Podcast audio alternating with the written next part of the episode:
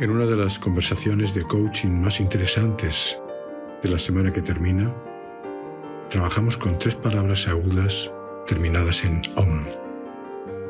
Frecuentemente damos a la palabra tensión una connotación negativa, pero la tensión tiene la cualidad de sacarnos de la transparencia.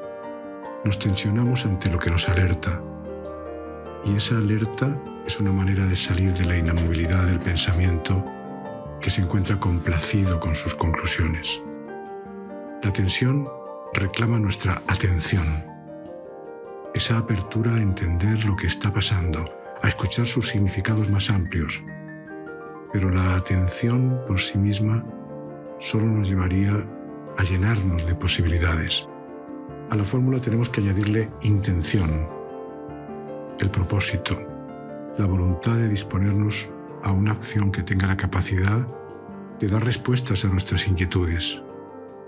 Tensión, atención e intención, tres palabras agudas que nos hacen agudos a nosotros, efectivos y capaces de soltar lo que ya no es para activar lo que se configura como posible.